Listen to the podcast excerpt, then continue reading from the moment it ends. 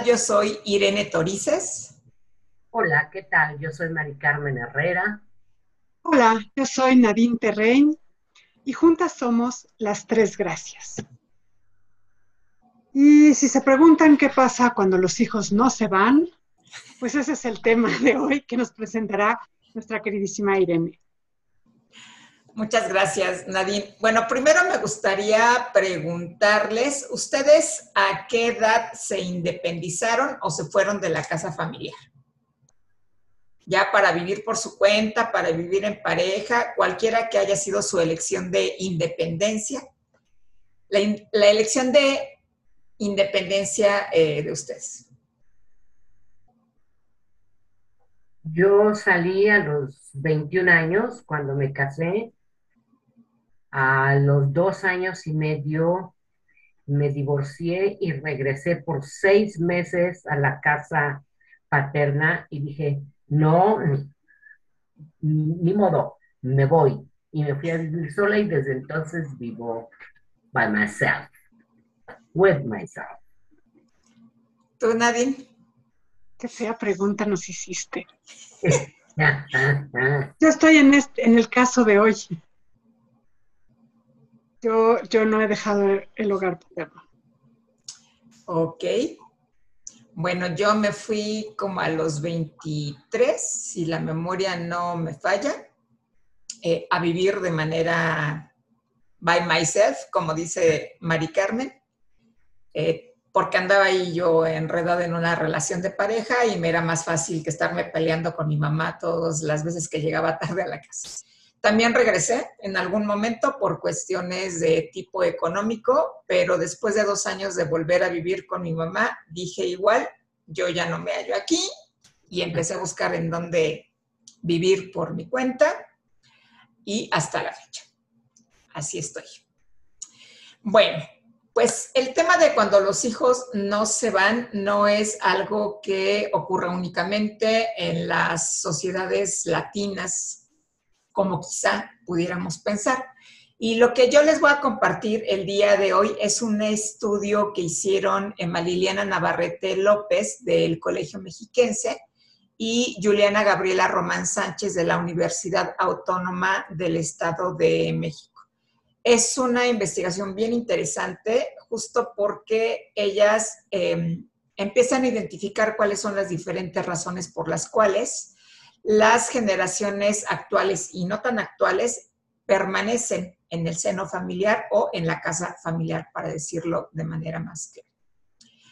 En los últimos años ha aparecido un fenómeno nuevo a nivel mundial que tiene que ver con jóvenes que no se emancipan.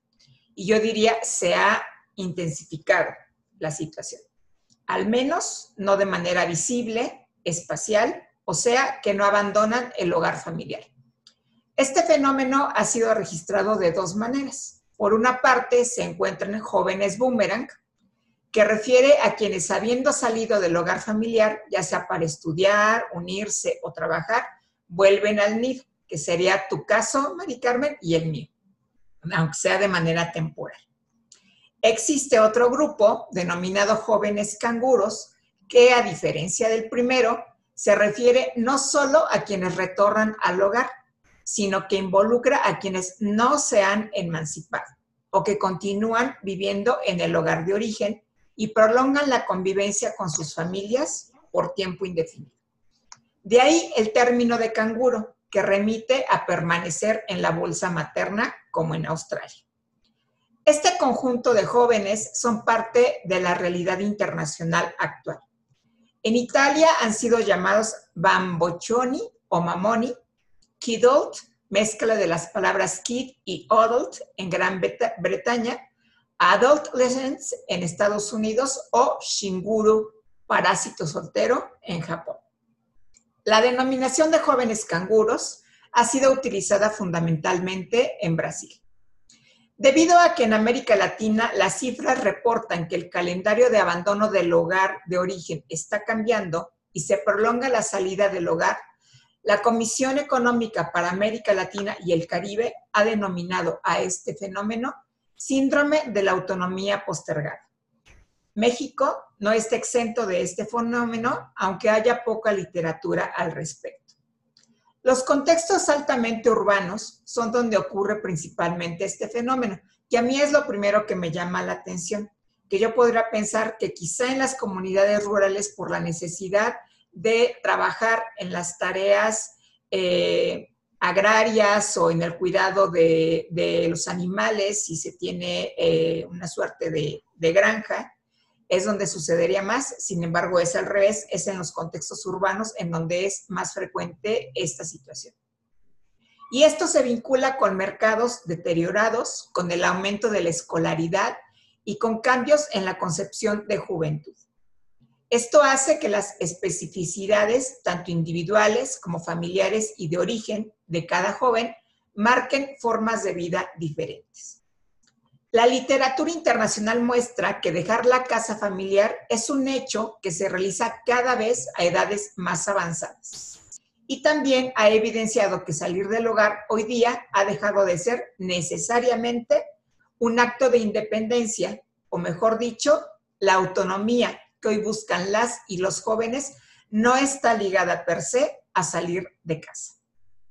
Esto tiene que ver con las relaciones afectivas y de poder entre prole y progenitores. A ver si a ti te hace sentido, Nadine. Que se ha transformado posibilitando una mayor negociación para la convivencia de las dos generaciones. Las y los jóvenes incluso reportan tener libertad, un espacio propio en la vivienda familiar y autonomía incluso en el desempeño de su sexualidad. Es decir, mantienen independencia en muchos aspectos, lo que permite que el compartir un espacio en común no sea una situación incómoda.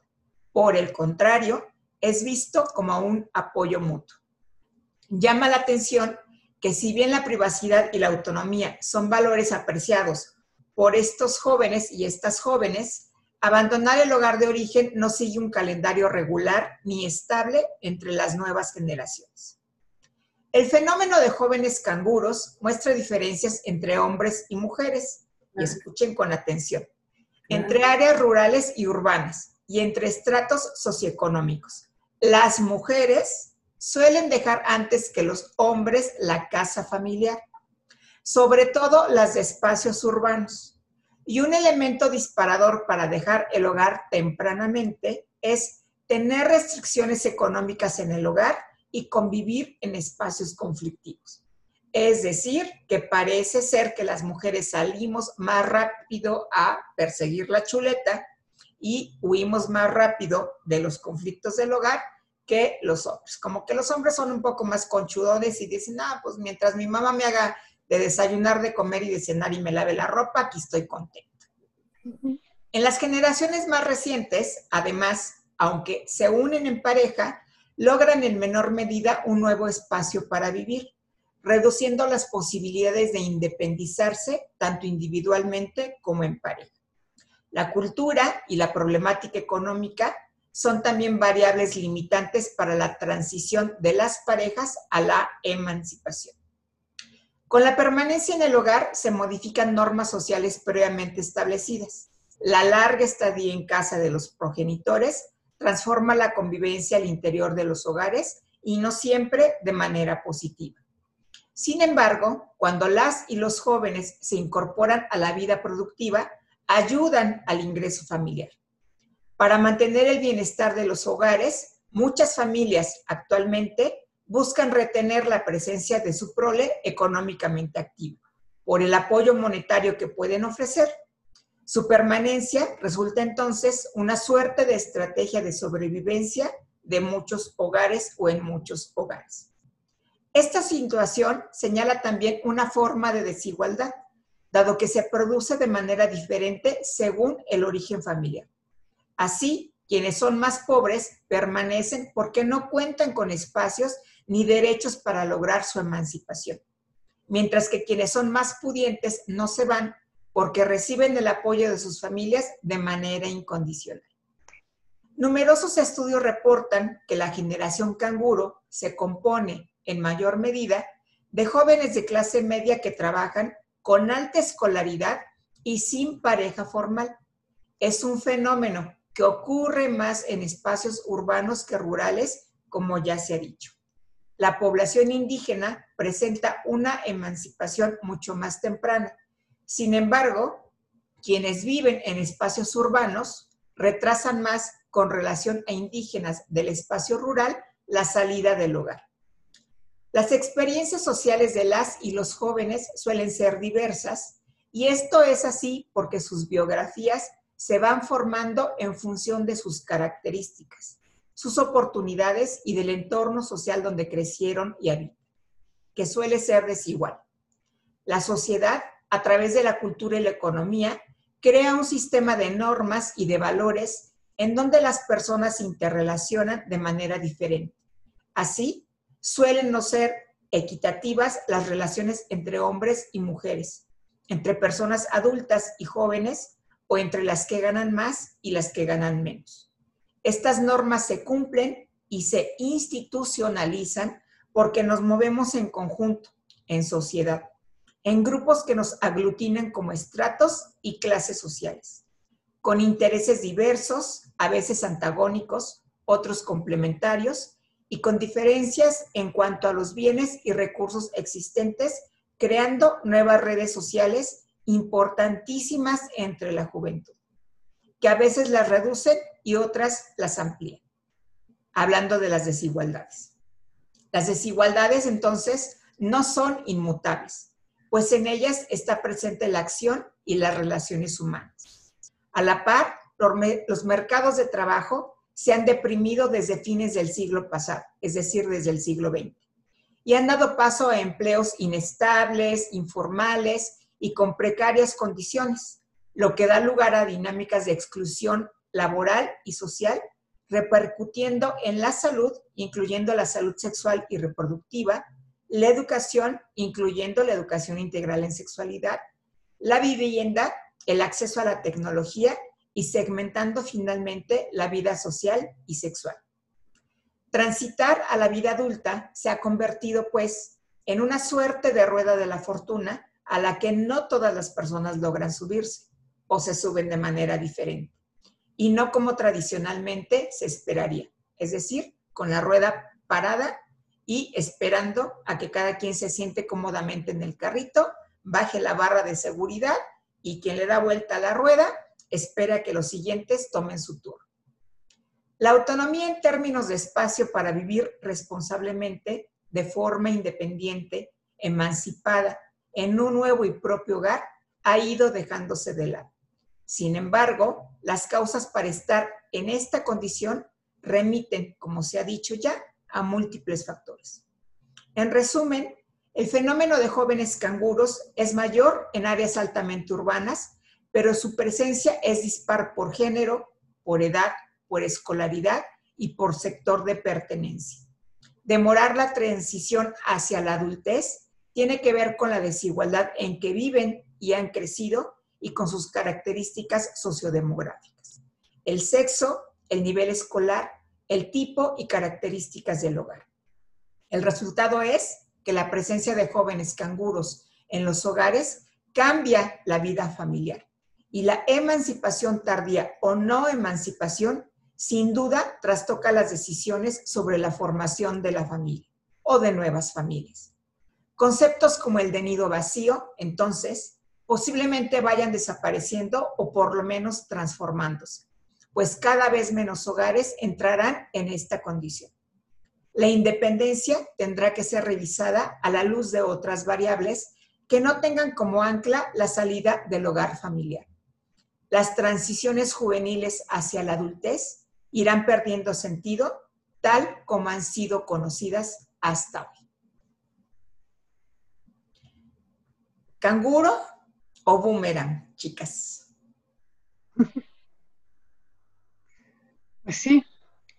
Y, hay como, como que esta idea de, de la familia este, nuclear, Papá, mamá, hijos, que, que determina un poco o que determinaba o que fue como mm, el empuje de, el estilo de vida modelo, que justo hace que los hijos no se puedan quedar, va como en contra de estas familias muégano que de pronto también se han descrito, que suena muy feo, pero las familias extensas que vivían antes como todos juntos, todos trabajaban, todos aportaban y, y, además como cada quien con funciones distintas, ¿no? De pronto este, alguien se ocupaba de los hijos de todos, este, alguien eh, eh, se ocupaba de las labores domésticas, alguien más este, iba a, trabajar, a vender, a qué sé yo, a hacer cosas al exterior. Y eso eh, mantenía como un cierto equilibrio económico, social y, de poder dentro del hogar, este, que vino a, a, explotarse con esta idea de que del modelo ideal de familia nuclear, que claramente no funciona. Por lo menos en Europa, ¿cuántos viejos abandonados hay a partir de este modelo? Sí, de desear que los hijos se vayan en cuanto terminen prácticamente la universidad, tengan o no tengan trabajo. Incluso se promueve que consigan un trabajo mientras están estudiando para garantizar que salgan lo más rápido posible de, de la casa familiar. Así es. Y entonces, bueno, pues eh, así es, como yo no tengo que voltear atrás, tengo que ser independiente y demás, no volteo atrás. ¿Y quién se hace cargo de los viejos después? No solo es quién se hace cargo de los viejos, es se vuelve una situación muy complicada. Eh, por ejemplo, ahora con el COVID, así es. Este, donde tienes que en el mismo espacio, los hijos, la mamá, el papá, trabajar, hacer todo, este, tener clases, y si son muy pequeños los niños, no puedes no eh, participar en sus clases, ¿no? Y entonces, si, hubiera esta posibilidad de familias extensas, bueno, pues nos vamos repartiendo las funciones y a ratos tú te ocupas de los niños, ¿Qué es lo que yo he observado, por ejemplo, con, una tía que se va dos veces por semana a casa, se fue durante la pandemia, ahorita ya las, niñas están en clases, dos veces por semana para estar con las niñas durante las clases, porque la chiquita es una chiquita de, edad preescolar y pues le mandaban un montón de tarea que la mamá no podía estar al pendiente porque estaba en juntas en línea todo el santo día, ¿no? Entonces, pues mi tía ahí hacía las funciones de ser la... La, es, la docente sustituta. La docente sustituta. Además, eh, da la casualidad que ella es pedagoga, entonces eh, una educadora, es educadora de preescolar. Este, eso fue lo que ella estudió, ya está retirada, pero este, pues da, la casualidad, entonces le quedó como anillo al dedo la función. Claro. ¿no? Ahora sí, en, en esos términos, como anillo al dedo, pero eh, esto solo, solo es posible cuando puedes como contar con todos los elementos de la familia, ¿no? No necesariamente bajo el mismo techo, pero sí con todos los elementos de la familia de una manera interdependiente, eh, que no sucede en, este, los hogares nucleares o, con personas, pues no necesariamente el hogar nuclear de papá, mamá, hijos, pero con este mujer independiente, como dices, las mujeres se independizan más rápidamente o más fácilmente. Y, y, este, y bueno, pues están un poco más expuestas también. Sí, esa es otra realidad. Yo creo que también hay que observar otros aspectos, ¿no? Es como, no lo sé, yo lo veo como, como un poco más complicado que esta parte de, de, ver por, por ah, los adultos mayores. Porque, no sé, habrá que ver todo el abanico y las edades de los adultos mayores. Sin embargo, yo aquí puedo, puedo ver algo y creo que hay diferentes situaciones. Ok, si un adulto mayor está enfermo eh, o está limitado, eh, no nada más en esta pandemia, sino de alguna manera, hay de todas maneras, sea lo que sea, el sistema familiar se afecta el sistema familiar tal como lo conocemos y se afecta de manera importante.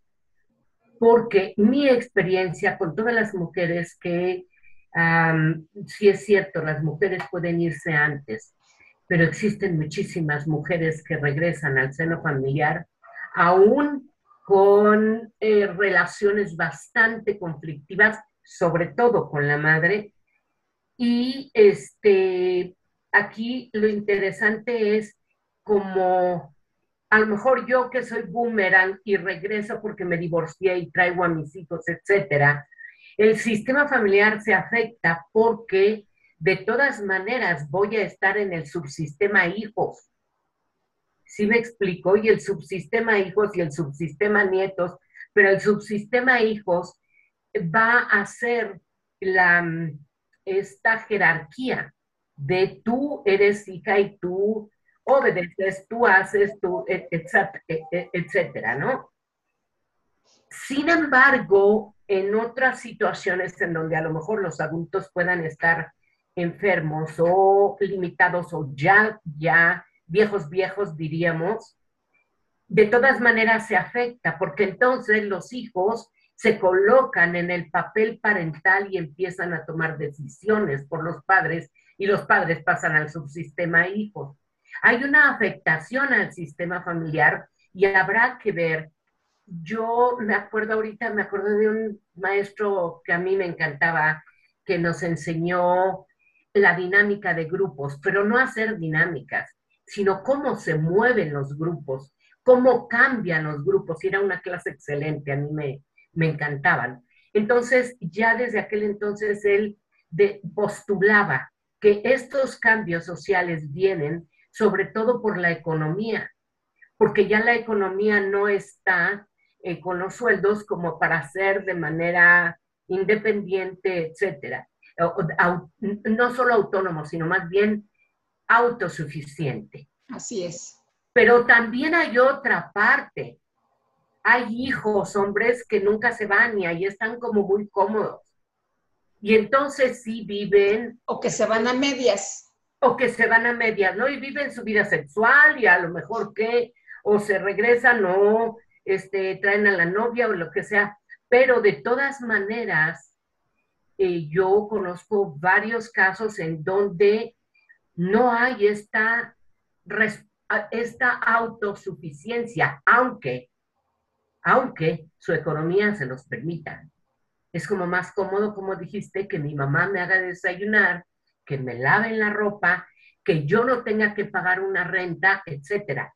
Y entonces también está esta situación que se vuelve también bastante complicada, en donde no hay como asumir la, responsabilidad. Y muchas mujeres, te digo, del, grupo de mujeres del, estudio, muchas regresaron a, sus casas y muchas vivían situaciones muy complicadas porque la relación con la madre era sumamente conflictiva.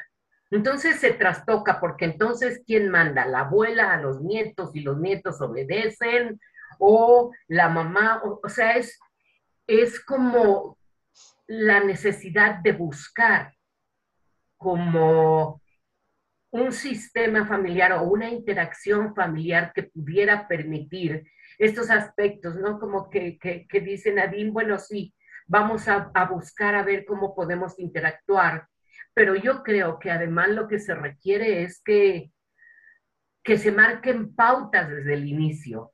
Y las personas no marcan pautas. No marcan pautas, por ejemplo, tan solo en, no lo sé, en el, en el arreglo del hábitat. No, no marcan pautas de, bueno, cuáles van a ser tus responsabilidades con qué vas a cooperar, con cuánto vas a cooperar, estas son tus derechos y obligaciones, no lo sé, déjame decirlo de alguna manera. Pero la gente no habla de esto. Y, yo te diría, Mari Carmen, que aunque se marquen estas pautas, sí, como lo dicen las autoras de, este, de esta investigación, eh, al final, si la expectativa es justamente pues que ya te fuiste, allá te quedas, una vez que salgas de mi casa no regresas nunca más. La dinámica se transforma y dependiendo de qué tanta habilidad de negociación exista en la familia al regreso, cuando eres boomerang, eh, dependerá de tu permanencia o no. Porque cuando fuimos niñas, en el caso de nosotras, adolescentes, etcétera, pues sabíamos perfectamente, o más o menos perfectamente, cuáles eran nuestras obligaciones. Te vas, regresas y entonces, pues como me dijo a mí mi mamá, pues mientras sigas viviendo en mi casa vas a hacer lo que yo te diga y no lo que se te dé la gana. Y es entendible, es su casa. Aunque yo ya me haya ido un rato y haya regresado por las razones que haya sido, sigue siendo su casa y por eso es que decidí volverme ahí. Y, esta negociación es justamente la que no se está dando en muchas de las familias con jóvenes boomerang o con jóvenes canguro. Y lo que puede llegar a complicar la situación y generar situaciones incluso de violencia, que es lo que hace huir principalmente a las mujeres. O buscar la independencia para ponerlo en términos más positivos. O a lo mejor la búsqueda de como querer correr de los padres. Yo tuve un caso en donde, eh, eh, porque falta otra situación así, se oye muy feo, pero eh, tú lo llamaste de los, de, de los este, bambinos o de los mm, adultecentes, digamos, ¿no? Y, pero los conocemos como ninis, los conocemos como ninis, y ni estudian, ni trabajan, ni ayudan en casa, ni aportan en casa y exigen. Y esa es también otra parte que se da de situaciones que, bueno, yo recuerdo alguna vez de haber tenido una persona que trajeron así, es que quieren que lave los trastes y a mí me da un asco lavar los trastes. O, espérame, o sea, sí, sí es como saber que, que, tengo derechos y obligaciones que a lo mejor me pueden apoyar con el, con el alimento y el techo, pero que me corresponde una participación. Y existe también, no sé qué tan grande sea, nos encantará, me encantará que nos compartan nuestros, nuestros y nuestras seguidores eh, para, eh, para decirnos cuántos casos de estos conocen en donde ni, ni me voy, ni me quedo, ni apoyo, ni estudio, ni trabajo. ¿No? Eh, a mí me, me, me, duele un poco escuchar esta parte desde los juicios, ¿no? Efectivamente están los ninis, pero también están los que sí le echan ganas, los que sí le, tupen y aún así la economía no permite. Y, y, este, y, esta parte me parece un poco juiciosa de eh, el sistema ideal, ¿no? El sistema ideal de el sistema padres, hijos y que siempre se mantenga en su lugar y que no haya pleitos eh, de poder. Y, la verdad es que el sistema ideal eh, casi nunca funciona este, en la realidad, ¿no? Casi nunca lo, lo vamos a ver en la realidad. La realidad es que todos los sistemas están este, medio descompuestos y medio funcionan y, y, a veces en ese medio funcionar salen cosas muy brillantes. Eso fue lo que dije, habrá que buscar nuevas formas. No, no, no, este no hay ahorita como, como una, una opción porque todas son situaciones nuevas y son cambios sociales que necesitamos como replantear y saber qué opciones hay como para las mejoras. Así es. Y, y es este como bueno, esto es lo que eh, la economía está generando porque eh, muchas veces la economía es la que va marcando la pauta de, cómo vamos funcionando. Por ahí en algún momento este, veía yo de cómo se empareja si uno hace una línea del tiempo este, con los procesos económicos y una línea del tiempo con los avances en eh, de género o de sexualidad humana, uno puede ir identificando muy claramente que, por ejemplo, el asunto de las mujeres eh, con la posibilidad de trabajar fuera del hogar fue un tema económico y político. Los, hombres estaban en la guerra, no había quien trabajara en las, en las fábricas. Y entonces, bueno, pues ah, echemos mano de las mujeres porque esas son... Que están en su casa sin hacer nada, entonces pongámoslas a trabajar. Esa es la mano de obra disponible. Y luego regresaron los hombres y hasta creen que vamos a regresar a nuestras casas, ¿verdad? ¿Cómo se les ocurre si ya, ya probamos estas mieles?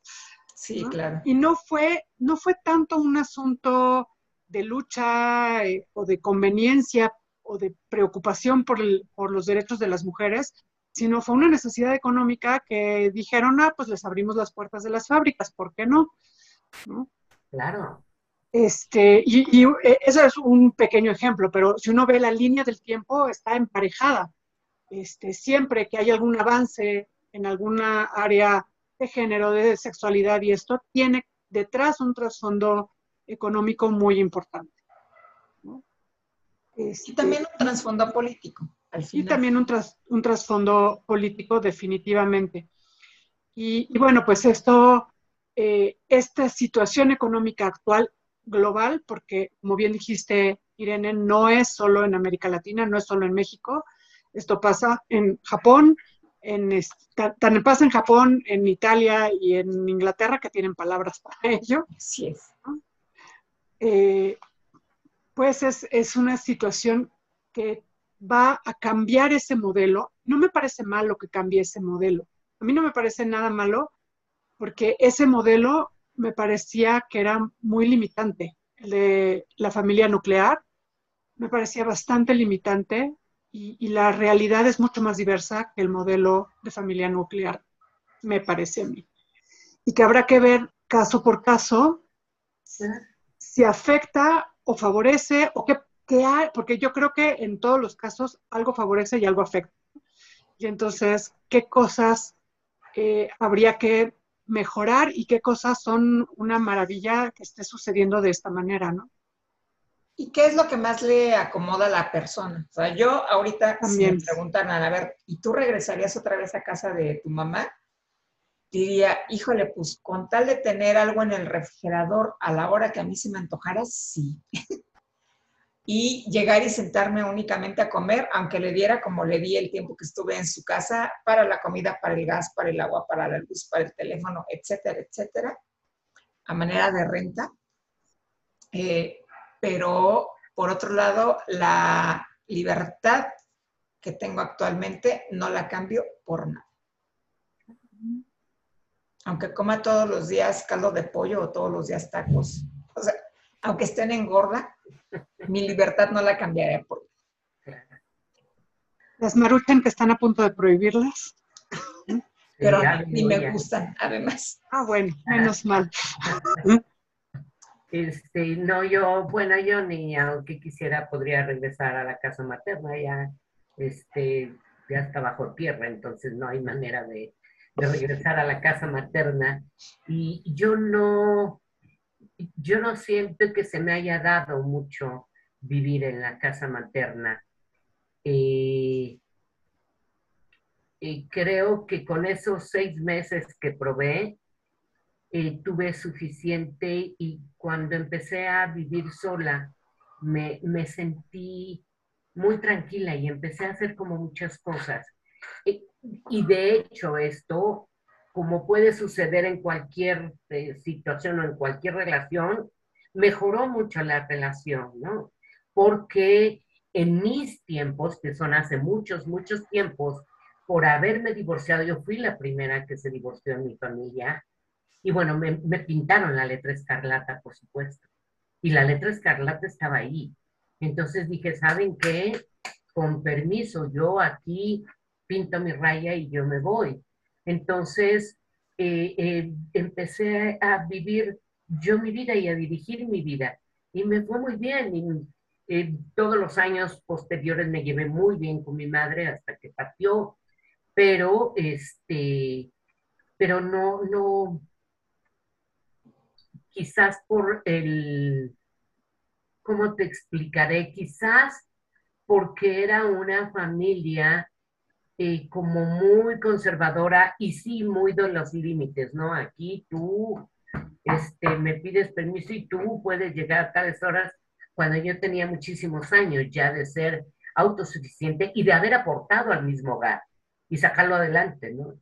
Entonces es como complicado. Yo, yo así me siento muy a gusto, me siento muy bien. Y obviamente, como dices tú, tiene, todo en este mundo dual, todo tiene sus partes oscuras y sus partes brillantes. Así es. Sus pros y sus contras, ¿no? Pero la búsqueda es como encontrar las mejores opciones, como dijo Irene, para cada, para cada individuo, para cada persona y para cada familia. ¿No? Muy bien. ¿Y tú, Nadine? Interesante. ¿Te quedas? Pues yo... Bueno, si nos eh, quieres compartir, ¿no? Es, aquí nada es a fuerza.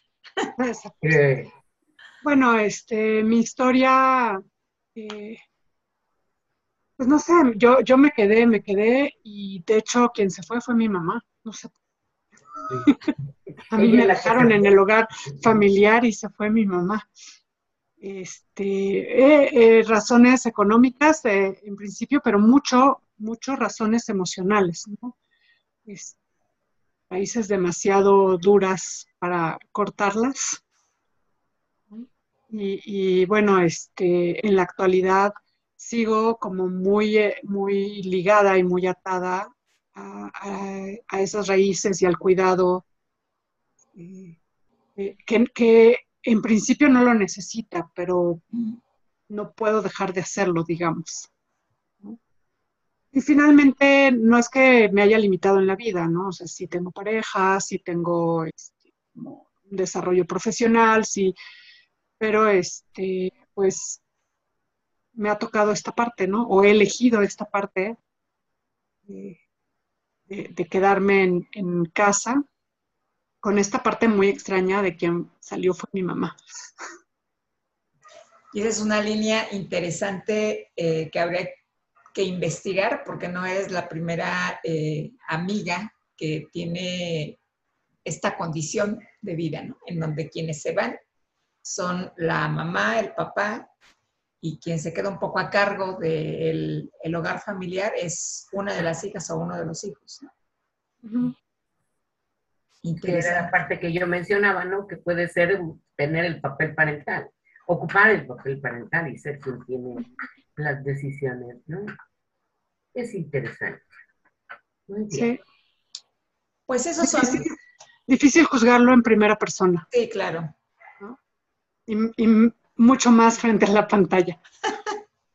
Por eso dije, si quieres, ¿no? Sí. Pues como les invitan siempre, principalmente Nadine y Mari Carmen, compártanos sus opiniones y quizá armemos esta investigación en qué pasa cuando, cuando los papás, las mamás son quienes se van, Sí, ¿verdad? en lugar de ser lo esperado que seamos las hijas o los hijos. Pues vámonos, ¿les parece? Me parece muy bien. bien. Yo Pues soy Irene Torices, soy terapeuta ocupacional y sexóloga. Yo soy Mari Carmen Herrera, soy psicóloga y soy sexóloga. Yo soy Nadine Terrein, soy psicoterapeuta y terapeuta de parejas y juntas somos las tres gracias. Hasta la próxima. Hasta la próxima. A la próxima.